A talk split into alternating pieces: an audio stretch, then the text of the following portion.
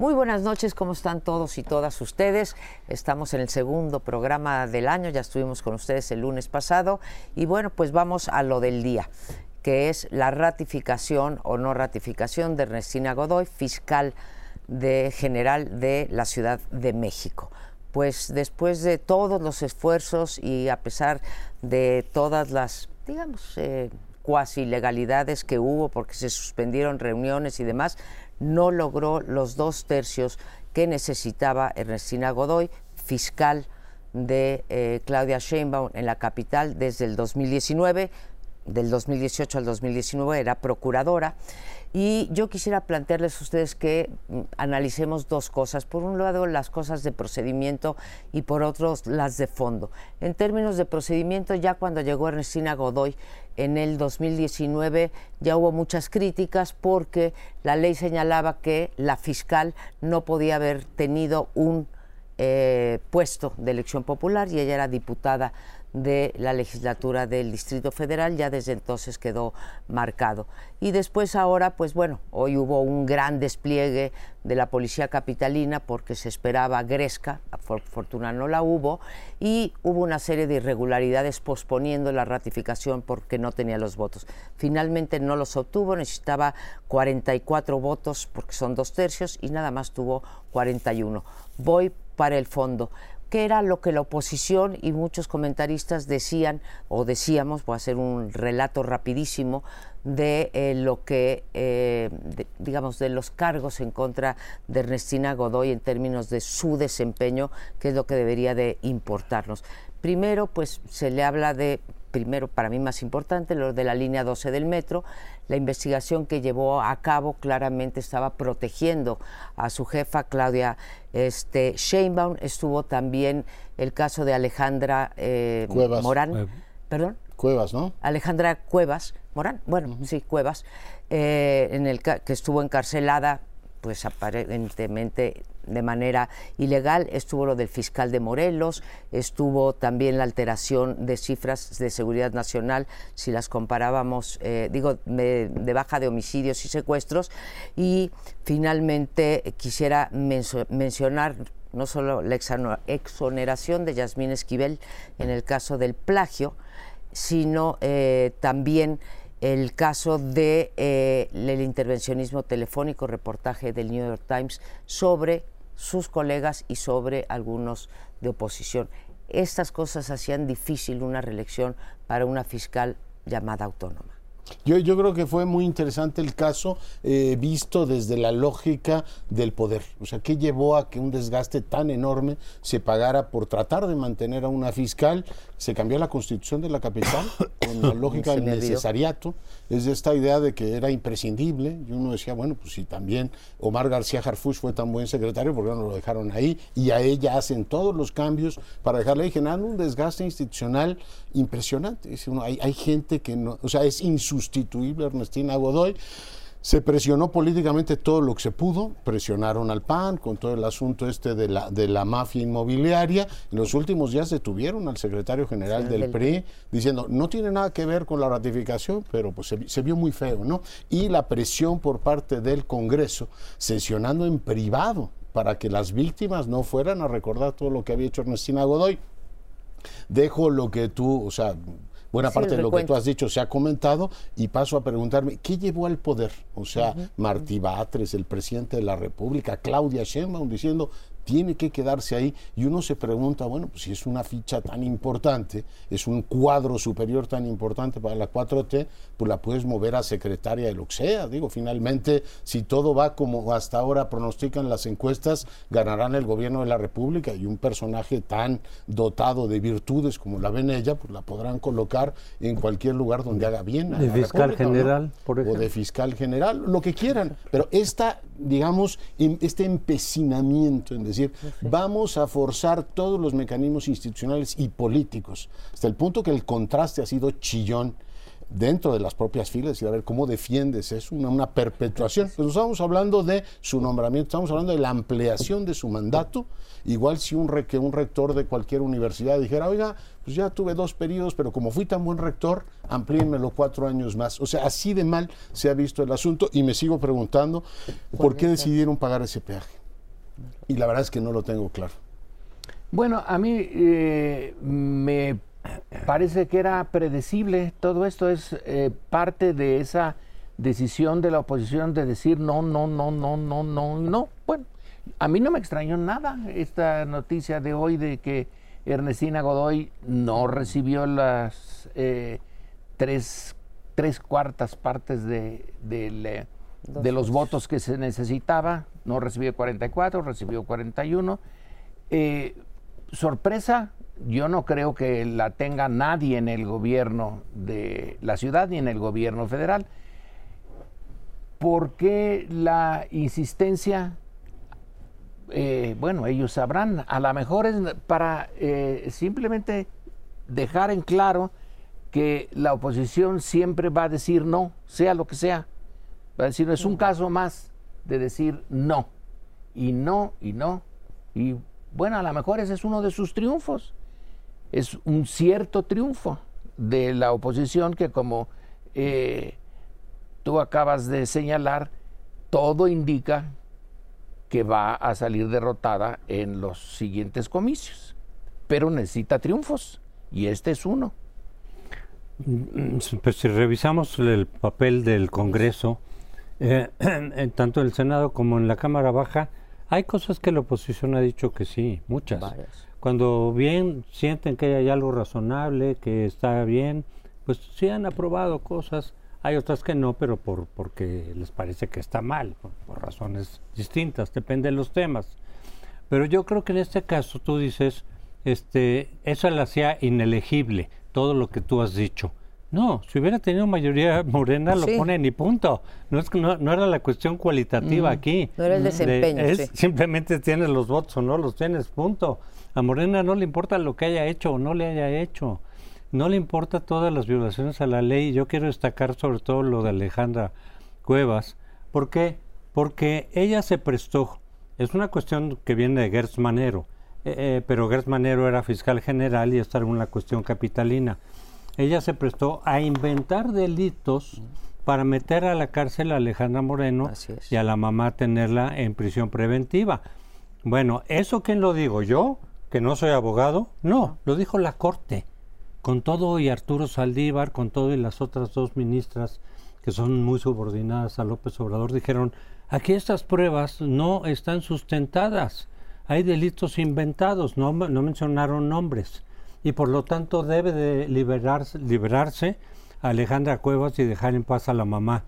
O sea, para liberar a esas personas, aceptaron que se inventaron delitos ¿Y eso qué es? Es un delito. Inventar delitos es un delito, está en la ley. Entonces a Morena no le importa tener como fiscal, por un lado, Gertz, que también indirectamente hizo inventar los delitos para sus venganzas familiares. Tenemos dos fiscales delincuentes, porque inventan delitos. ¿Quién lo dijo? Está en la ley y lo dijo la Corte. Entonces yo creo que aquí el criterio para Morena es más, como ha sido en muchos otros casos, la lealtad a tu pregunta. ¿Qué la hace? Pues la lealtad, la lealtad que tiene con Claudia, me imagino. Todo lo que dijo, lo que dijiste también de que cuando el, cuando el, el, informe del metro empezó pegándole a Marcelo, lo divulgaron, lo difundieron, le echaron porras.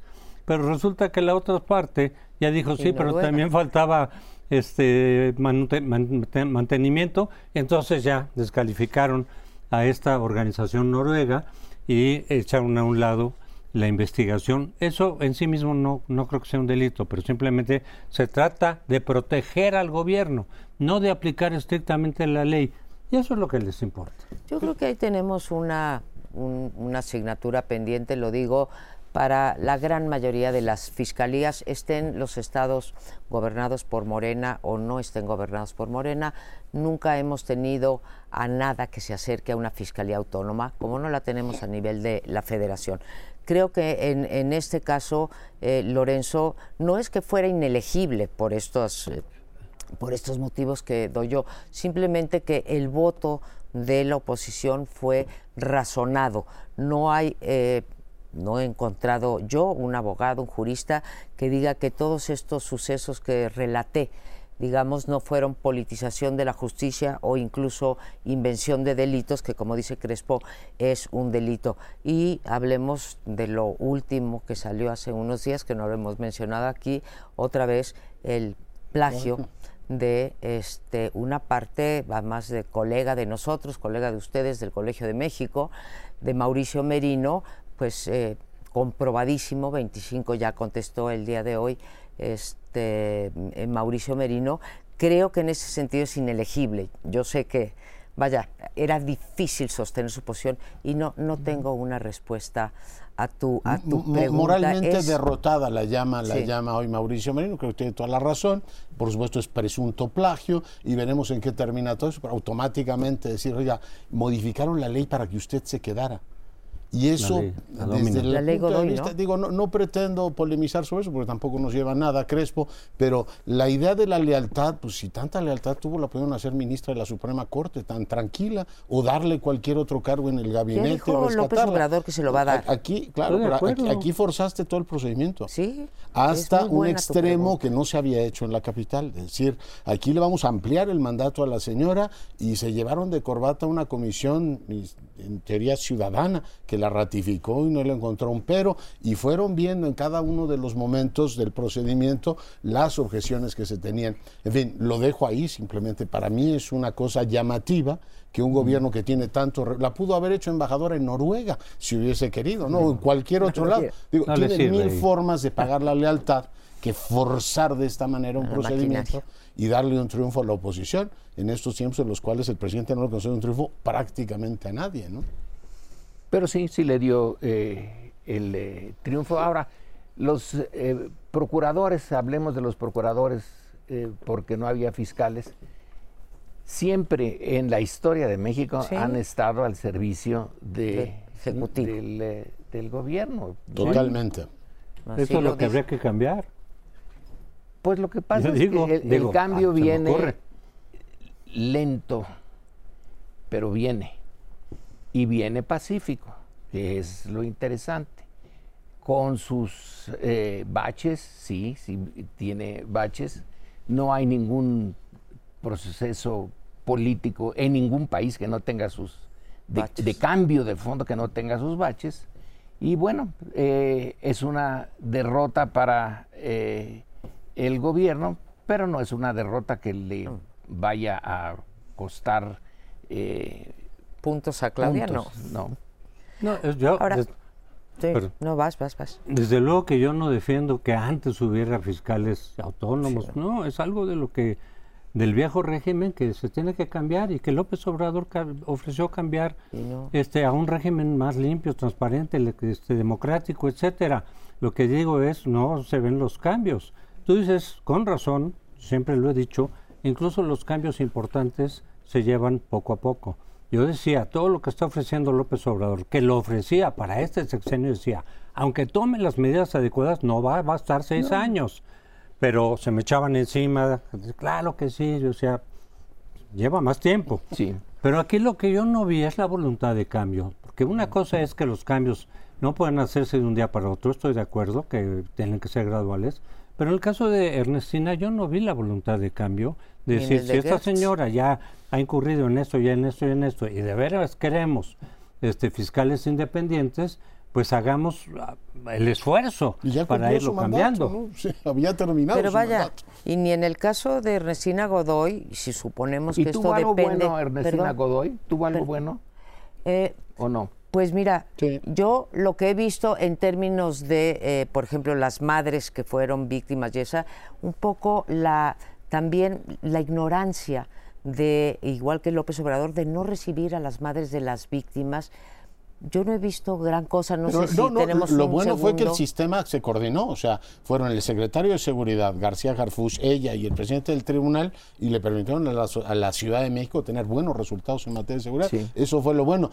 Lo que insistiría yo es que ni García Garfus ni ella son imprescindibles. Habrá alguien que sepa hacer ese trabajo. Nos vamos, este, Leonardo, qué bueno que dijeron estas cosas positivas. Espérenos unos minutos y regresamos al segundo bloque.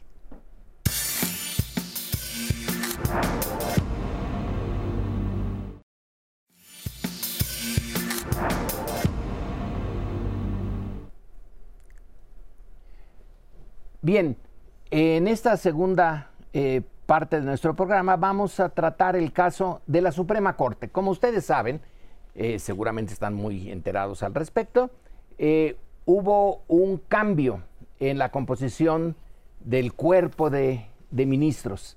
La salida del ministro Saldívar dio pie a que eh, se hubiera una vacante y se tiene que llenar.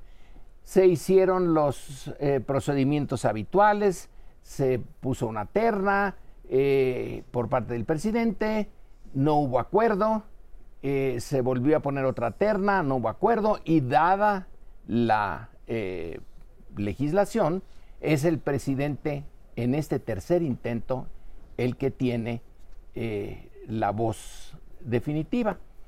Y él eh, eh, puso, eh, propuso y ya puso a Lenia Batres. Es interesante lo que rápidamente lo que pongo aquí a discusión es que la Suprema Corte es parte, es herencia de una forma de gobierno desde hace desde principios del siglo XX por lo menos, o fines del siglo XIX, en donde la Corte está supeditada a la voluntad presidencial de don Porfirio I y luego de los gobiernos de la Revolución. Eh, para el ciudadano normal, común y corriente, la Suprema Corte ni existía. Eh, era un espacio muy eh, cerrado. Em, hay una tesis de Pablo González Casanova en su libro La democracia en México que me parece bien interesante, se las comparto rápidamente. La Corte ha tenido eh, decisiones históricamente contrarias a, las propuestas del Poder Ejecutivo pero no se crean que es por ir contra el Poder Ejecutivo, sino que le son funcionales al Poder Ejecutivo. Cuando una decisión presidencial afecta ciertos intereses muy eh, importantes, a veces por error, a veces no darse cuenta o se dieron cuenta tarde, entonces se acude a la Suprema Corte, la Suprema Corte la echa para abajo, el presidente no se desdice nunca, eh, pero cambia eh, el, el contenido de la decisión. Así ha servido la Suprema Corte. No nos sirve como un poder realmente autónomo, pero ahora, con la llegada de Lenia, las cosas están cambiando. Empiezan a cambiar. Vamos a ver por dónde sigue. Habrá pues, que ver, bueno, tú, por mm, Yo quisiera eh, comentar que el nombramiento de, que es perfectamente legal, el nombramiento de Lenia Batres.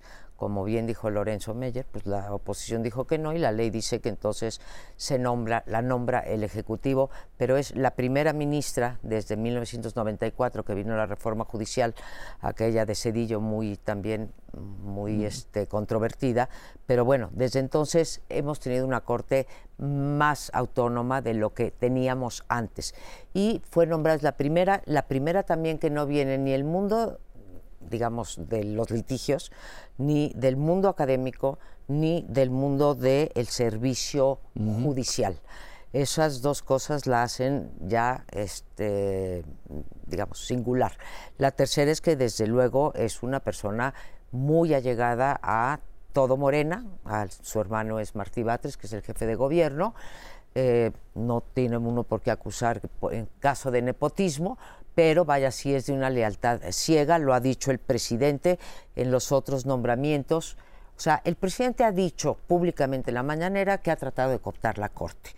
No le ha salido porque dos de ellos, dicho por el propio López Obrador, se lo traicionaron y han votado de manera distinta como lo hubiese querido. Entonces, vino un segundo intento y este tercero.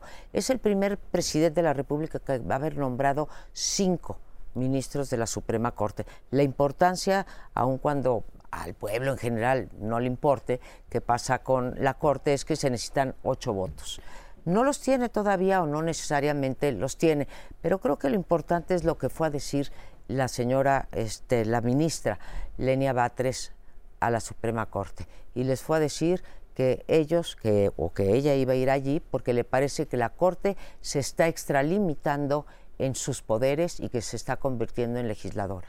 Un cargo muy fuerte, hay, otros que ya comentarán mis compañeros, pero un cargo muy fuerte de decir, sin ningún argumento, sin decir por qué, eh, está diciendo que se está extralimitando y eso pues tendría que ser materia de una controversia constitucional que no que, ha sido. Y que las decisiones de la Corte no pueden encontrar la mayoría, lo cual de entrada es una tesis contrastante, porque finalmente la Corte dirá, aunque tenga que defender a un ciudadano y la mayoría opine todo lo contrario, en los derechos fundamentales no es lo que diga la mayoría, sino lo que los derechos, la tutela de las minorías y los derechos individuales es lo que hace un tribunal, para eso están. Eh, bueno, la juzgaremos por sus sentencias, ¿no? Más que eh, finalmente, como tú dices, el presidente ha nombrado a un montón de ministros y no hacen exactamente lo que él esperaba.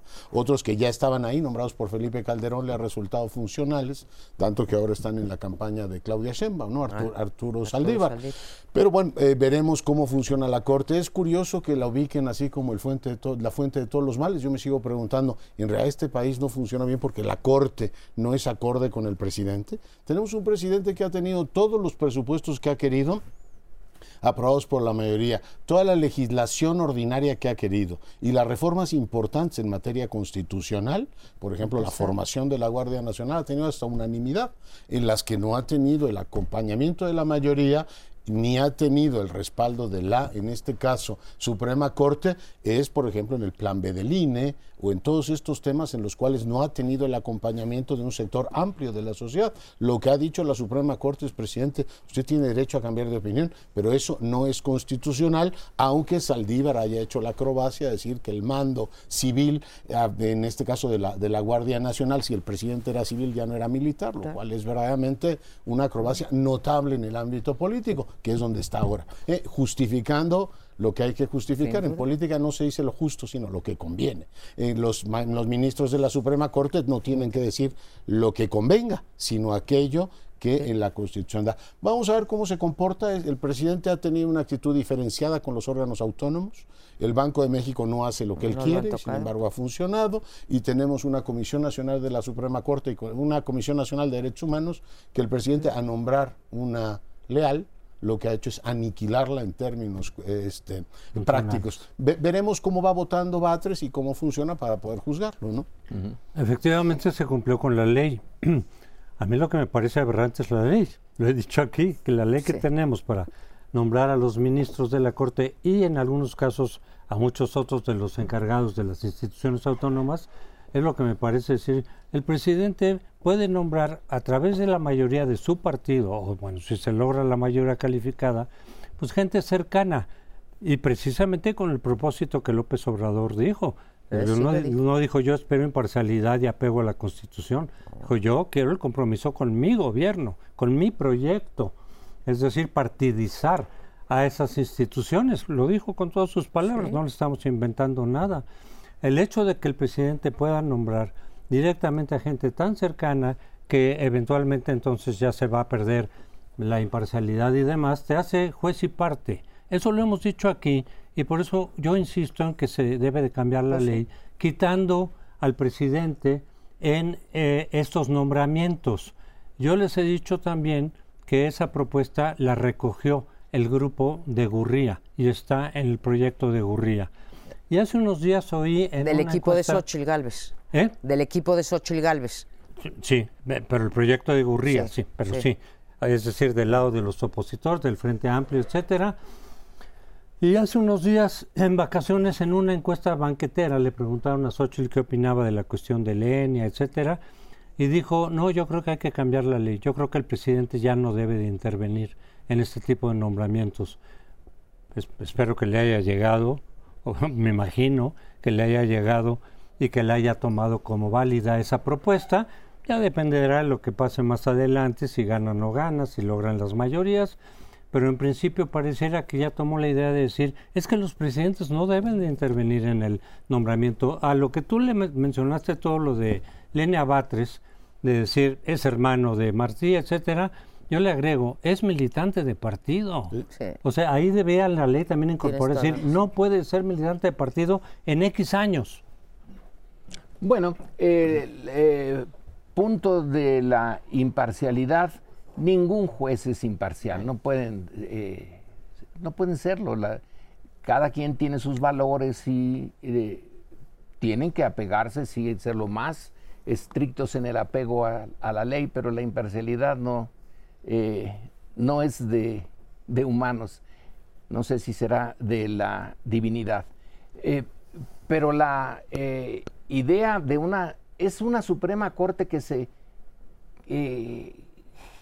generó, se creó y tomó las formas del antiguo, de las antiguas, el antiguo régimen y hay que buscarle una nueva. La Suprema Corte no tiene, el presidente tiene el control del, gobierno, del ejército, de las Fuerzas Armadas, etc. El Congreso tiene el eh, eh, control de los dineros. La Suprema Corte no tiene ninguno, ni es elegida por voto popular, ni tiene ningún poder propio, excepto el moral y eso es lo que hay que cuidar. No, sí tiene, eh, difiero ahí, Lorenzo, creo que sí tiene un poder, el poder que dimana de la Constitución, con las facultades que le da la propia Constitución. Tiene el poder, enorme poder, de decidir si una ley es constitucional o no es constitucional. Vaya poder. Y ahí cuando dices, pues la Corte, decía Leonardo, la Corte no es la fuente de todos los males, yo te diría ha sido en este sexenio la fuente, si no de todos los bienes, no voy a exagerar, sí ha sido el contrapeso al Poder Ejecutivo que ha aguantado el embate o la intención del presidente López Obrador de echar la democracia, la democracia real, no la parte electoral, los contrapesos propios de una democracia para atrás. Y gracias a la Corte, creo yo, se han frenado una serie de violaciones a los derechos humanos, al presupuesto, tampoco los legisladores tienen el poder del presupuesto, ¿eh? 20% del presupuesto ha sido ejercido de manera discrecional por el presidente y contraviniendo la voluntad de los legisladores. Y no, pues la imparcialidad no es una cualidad humana, pero creo que hay grados, Lorenzo, entre una lealtad que te da la militancia y una persona, voy a poner un ejemplo, el ex ministro Cosío, que no militaba en ningún partido, ¿no? Creo que sí hay una diferencia. Bueno, creo que nos vamos. Este, la Constitución dice que no pueden ganar nadie de los servidores públicos más que el presidente. Lo dice la Constitución y sí lo ganan. Pero también dice que no se les puede bajar el sueldo. Nos vamos. Termina este segmento. Hay contradicción.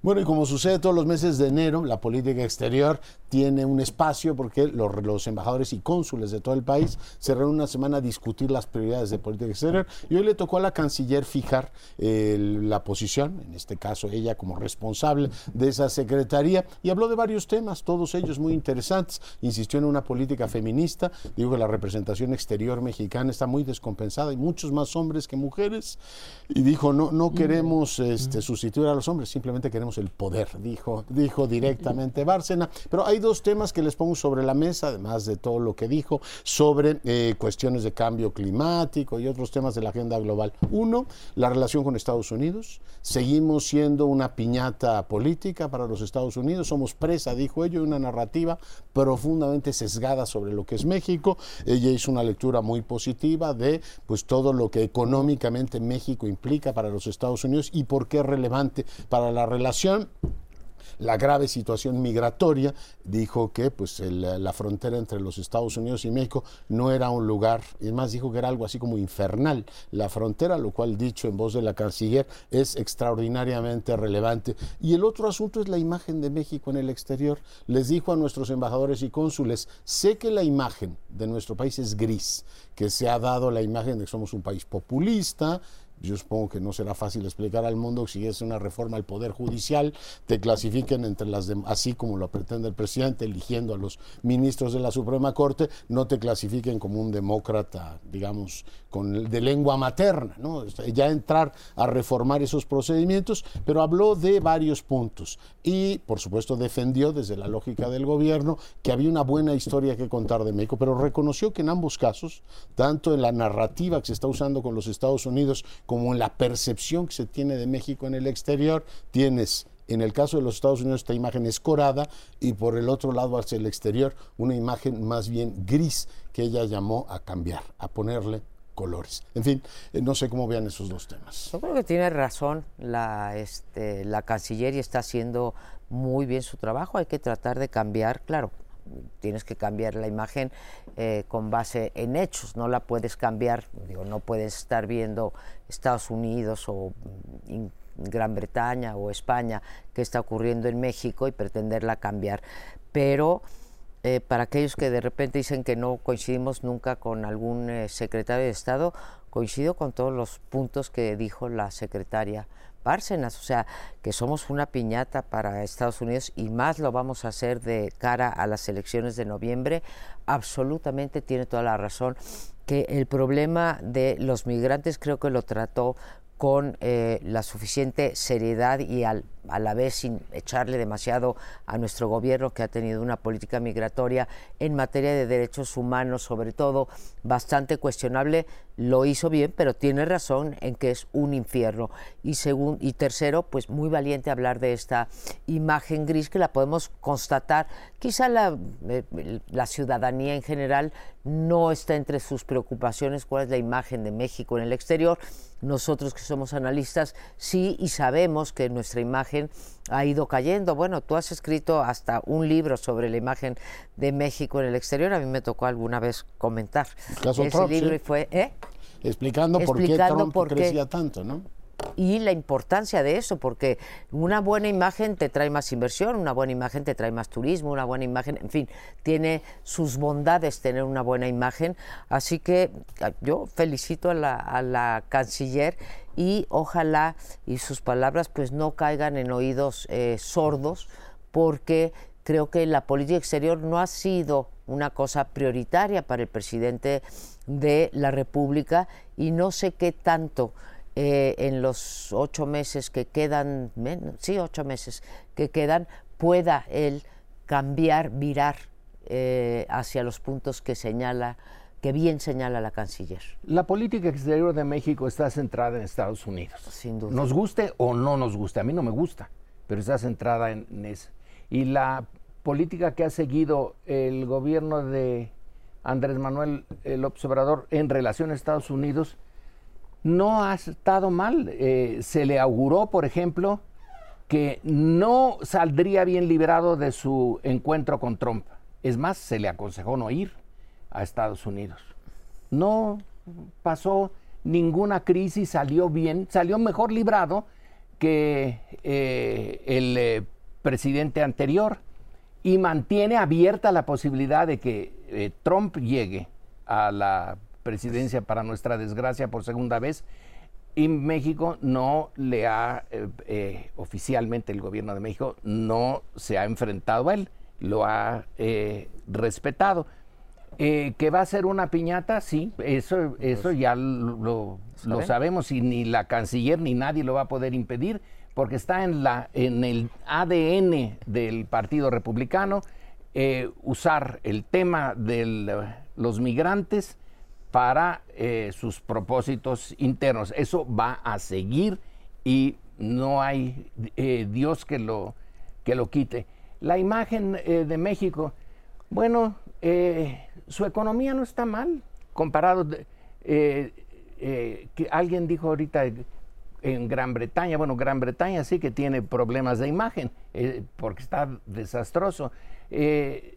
Ahora resulta que nuestra economía ya supera a la de Corea del Sur, que por un tiempo fue nuestro punto de referencia de cómo habíamos caído allí que se necesita una buena imagen para que lleguen las inversiones. Están llegando las inversiones extranjeras. Entonces, eh, lo de la imagen, eh, no me preocupa eh, eh, mucho. ¿Podemos hacer algo? Sí, eh, pero no gran cosa. Sí, tenemos muchas ventajas en relación a las inversiones, por ejemplo, por nuestra cercanía con Estados Unidos y el TLC, que sí, que evidentemente jala mucho capital, podría ser más, dicen algunos, bajo ciertas condiciones, ojalá se den esas condiciones y venga más inversión de la que está llegando. Pero claro que tenemos una enorme ventaja de estar eh, tan cerca de Estados Unidos ahora sí y con el Tratado de Libre Comercio, porque también lo de las remesas que ayuda mucho a la economía, pues tiene que ver con eso. Eh, desde luego que la política exterior sí ha cambiado, de un gobierno a otro cambia. Hay gobiernos que le dan más importancia a ciertos temas, a ciertos países, por ejemplo, bueno, lo que hemos visto en este gobierno, la cercanía con Cuba, tan estrecha, con decorarlo, ayudarlo, los médicos, en fin, todo lo que se ha hecho por Cuba y la defensa que ha hecho López Obrador tanto de Cuba como de Venezuela y Nicaragua frente a otros países, frente a Occidente, Estados Unidos, al grado de decir yo no voy a la cumbre de las Américas si no invitan a estos otros países. Bueno, eso obviamente no, no lo habíamos visto en otros gobiernos, mucho menos en los del PAN. El PRI mantuvo una relación mm. respetuosa con Cuba por varias razones, pero en fin, yo creo que la política exterior, desde luego que podría cambiar mucho, dependiendo quién gane. Si, si gana Claudia Sheinbaum, es probable que vaya por el mismo camino, quizá con algunos ajustes, no lo sé. Si gana eh, eh, Xochitl, me imagino que habrían unos cambios importantes, visibles en, la relación con el resto de los países. Pero también la otra variable es Trump. Efectivamente, cuando ganó Trump, pensábamos que la relación iba a ser muy tensa y muy mala con López Obrador, y no fue así. Eh, fuera de lo de la cuestión migratoria, que al final de cuentas se pusieron de acuerdo muy rápido, o Trump presume que lo dobló pues muy rápido, en lo demás, más bien ha sido, yo diría incluso amistosa, no solamente, no solamente respetuosa. Con mucha tutela, ¿no? Digo, ahí la parte interesante es que cada mes hay una revisión de qué se está haciendo en materia de fentanilo, en materia migratoria. Ha sido una relación pragmática con Estados Unidos y el presidente en esa materia tomó las decisiones correctas. Se alejó de China y dijo, mi prioridad es Estados Unidos, estamos creciendo por el nearshoring y no me voy a pelear con eso. Donde yo creo que queda todavía por mucho que hacer es que México no se ve como un país más seguro, en un país políticamente más ordenado y una frontera muy mal gestionada. Y no solamente eso tiene que ver con las matanzas que tenemos en el país y la falta de control que hay en muchos territorios, sino también porque no hemos hecho nada para mejorar el vecindario. Hoy tenemos, y también lo refirió Bárcenas, una crisis de refugiados que vienen de los paraísos que ha defendido López Obrador, de Venezuela, de Colombia, de, perdón, de Cuba, de, Nicaragua y de Honduras. Y uno dice, bueno, está bien que cooperemos con ellos para evitar, tratar el tema de las causas, pero ¿qué hemos hecho para mejorar políticamente a Venezuela? Seis años después, Venezuela sigue ahí. Yo creo que ahí la, democracia, la diplomacia preventiva que México debió haber hecho en la región simplemente no se hizo. Yo creo que a, este, el, presidente ha medido con una vara diferenciada, sí, a estos regímenes autoritarios que ustedes están mencionando, de otros que él llama neoliberales, ¿no? Él dice que no te puede, uno no debe de ser intervencionista y que Estados Unidos no debe ser intervencionista con nosotros, por ejemplo, dando eh, dinero a ciertas organizaciones de la sociedad civil y sin embargo él sí se da el lujo de comentar sobre los regímenes interiores de otros países. Creo que en eso no ha sido en, en absoluto eh, respetuoso y pide una cosa que él mismo no lo hace. Sí creo, Lorenzo, que eh, tenemos mucho que hacer en términos de la imagen y si bien es cierto que ha llegado mucha inversión extranjera, creo que lo dices eh, bien, evidentemente que no demos cifras, pero el punto es cuánta más podría llegar si podemos resolver este problema de violencia, los problemas regulatorios, la seguridad jurídica, el Estado de Derecho, etcétera, ¿no? Energía. El, claro, el problema de las energías eh, eh último limpias. Punto, no, bueno, solamente, solamente que efectivamente sí creo que el potencial de México para recibir más inversiones es enorme. Creo que sí hay que trabajar más en ese sentido para que buena parte de ese capital que se está saliendo de China, se sigue saliendo de China, de Estados Unidos se venga para acá, porque buena parte ha quedado en Corea del Sur, algunos hasta en Vietnam ha quedado. Este, el chiste es jalarlos para acá pero sí hay que trabajar en ese sentido. Pues mañana la canciller ha dicho que revelará la estrategia migratoria de México, que se supone que hay una estrategia, veremos en qué consiste. Ella misma ironizó, dice, sé que muchos dicen que no hay, pero mañana se las voy a presentar y el viernes vendrá el discurso del presidente. Eh, hacemos una breve pausa, regresamos.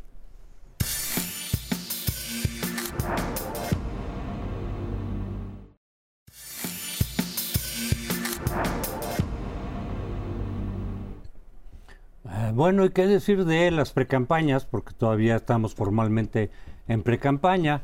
En realidad, eso ya se resolvió desde hace mucho tiempo. En Morena, desde hace dos años, empezaron a hacer eh, informalmente precampaña. Eh, la oposición la hizo a mediados del año pasado, pero fuera de tiempos todavía. Y cuando inició formal y legalmente la precampaña, ya estaban decididas por lo menos las, las dos de los bloques importantes. Estamos esperando a ver con qué nos sale ahora Movimiento Ciudadano, cuando se le frustró su candidatura de Samuel García. Pero el hecho es de que estas precampañas han sido, creo yo, muy deslavadas.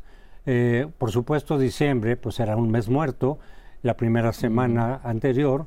Quedan unos cuantos días para que se termine legalmente esa precampaña. Habrá seis semanas de veda donde se supone que no se debe decir nada ni comentar nada, no creo que se cumpla, nadie está cumpliendo la ley. Y luego ya vendrán tres meses de la campaña formal. Bueno, ahí, ahí es donde sí se tienen que dar las discusiones, los debates, las propuestas. Hemos oído pocas propuestas en realidad. Lo de Claudia, pues en general dice va a haber continuidad. De repente mm, hace alguna mención por ahí que podría ser distinta a lo que ha hecho López Obrador por ejemplo, en cuestión de medio ambiente, dijo que le va a dar mucho mayor importancia a las energías limpias, al sol y todo eso, que aunque López Obrador lo ofreció, en realidad se ha concentrado más en la cuestión del petróleo. Eh, podrían haber cambios, desde luego, pero el chiste es que la gente tenga clara qué haría Claudia Sheinbaum en caso de ganar y qué haría Xochitl Galvez, que también ha mencionado por aquí y por allá algunas propuestas, pero de manera muy aislada. Eh, esperemos que la campaña sí le metan los dos, la segunda, los dos campos, este, y nos aclaren muy bien qué es lo que van a hacer, qué harían en caso de ganar, no solamente los ataques y contraataques, que sabemos son partes de la campaña, sino exactamente qué planean hacer en los distintos temas. Pues desgraciadamente a poca gente le interesa qué es lo que plantean hacer sobre distintos temas. Por ejemplo, eh, tú hablas ahorita de energías limpias, te voy a hablar de un tema todavía más abstracto, ¿no? Los lo que yo considero son los retrocesos en la democracia mexicana, pues simplemente son narrativas que no venden, ¿no? No mueven un voto, no mueven las emociones de la gente, etcétera, aunque sean eh, eh, cruciales. A mí lo que me impresiona es la naturalidad con la que hablamos en esta mesa, no es la primera vez, de que sabemos que se va a violar la ley, ¿no? Es un absurdo, en efecto, que vengas de unas pre, pre, pre, pre campañas, luego unas precampañas, y que la ley diga que ahora vamos a entrar en un periodo de veda de seis semanas, ¿sí? O sea, es realmente demencial. Pero bueno, es la ley y sabemos que se va a violar, que la va a violar el presidente desde las mañaneras, que la van a violar los partidos políticos y las dos este, candidatas. Pero no debe dejar de preocuparnos la naturalidad con la que decimos esto y la ausencia de consecuencias por violar la ley. Lo digo parejo para todos. Términos de las candidatas, pues en efecto las dos semanas de vacaciones para aquellos que hayan tenido la fortuna de tenerlas, pues eh, estuvieron básicamente captadas por cuestiones de violencia. En este país no oímos eh, mucho. Yo creo que Claudia Sheinbaum en particular lo que ha ofrecido es, como ella lo frasea, es el segundo piso de la segunda transformación, de la cuarta transformación. No me parece, a mí no me parece un buen eslogan porque puedes agarrar pues todas las cosas eh, el mal desempeño que ha tenido en, económicamente, políticamente, socialmente, etcétera, y decir, ah, entonces que en vez de 168 mil muertos vamos a tener 300 y pico mil. Bueno, también podrías decir, vamos a duplicar los programas sociales en vez de dar 600 mil millones, que es se van a dar a los adultos mayores, vamos a dar 1.200 millones. Entonces dices, pues eh, entonces eso estaría mal. No veo ninguna idea propia y el de Xochitl Galvez todavía, salvo cosas como el Poder Judicial, que evidentemente coincido más con eso y con la parte democrática de Xochitl, todavía no da este idea, salvo que va a mantener los programas sociales. Yo creo que están tristonas, ¿no? Yo creo que está así como la liga de fútbol solo les gusta y les emociona a los que realmente son muy futboleros. Entonces, realmente está tan interesante el asunto. Sí, llama la atención que de la política extática a la que nos acostumbró el observador del 18 para acá, hemos entrado en una especie de política como absolutamente de camomila, ¿no? Una, política que duerme. duerme. Bueno, la gente tú la ves interesada. Las candidatas o precandidatas parece que ellas mismas se duermen, ¿no? Es decir, dicen generalidades de Sheinbaum, ¿qué vas a decir si eres capitalina que no hayas visto todos estos años? La hemos visto actuando en prácticamente todos los ámbitos y tenemos una idea muy precisa de lo que cabría esperar de su gobierno, ¿no? De Xochitl Gálvez un poquito menos, pero cuando uno la ve con los del PRI, los del PAN, etcétera, dice, bueno, tampoco es que haya una enorme expectativa de que este país va a cambiar. Es una pena porque la democracia primero pierde, ¿no? El debate público es extraordinariamente débil. Yo recordaba lo que era el debate hace 30 años, ¿no? Marcos discutiendo con este Villoro. Eh. Tú tienes intelectuales en el debate público discutiendo. Ahora tenemos debates anémicos, esto de que si hay que elegir o no por los ministros de la Suprema Corte por voto popular. Tú dices, ¿en serio? Ese es el debate, ese es el nudo central de este país. Yo veo tres nudos problemáticos que no hemos resuelto y que no ha resuelto la administración López Obrador. El asunto de la impunidad, la seguimos teniendo en el corazón de la vida cotidiana, el tema de un sistema educativo que no le permite a la gente vivir mejor. 30 años después, los chiapanecos, a pesar de todo lo que se ha hecho, siguen teniendo una educación de pésima calidad y sus posibilidades de tener una vida diferente son extraordinariamente limitadas. Y está el asunto de la infraestructura, sigue siendo un país apretado, un país donde no tiene esta capacidad de tener ciudades con transporte público que iguale a la gente, que les permite efectivamente moverse en condiciones razonables. En fin, creo que estos grandes temas que deberían estarse moviendo en las campañas simplemente están en otro lado y por eso me explico, así como en el fútbol, solo a los muy futboleros les llega a interesar el tema de la pre-campaña, ¿no? Bueno, eh, el eh, marco legal en que está todo esto es absurdo y en parte eso explica que no se meta uno en, eh, en Honduras. Hasta creo que nosotros mismos podríamos ser objeto de, de castigos o de llamadas de atención es absurdo, es absurdo. Las campañas debían de ser bastante libres y está pensado este marco porque venimos de un sistema autoritario donde las eh, elecciones no tenían sentido.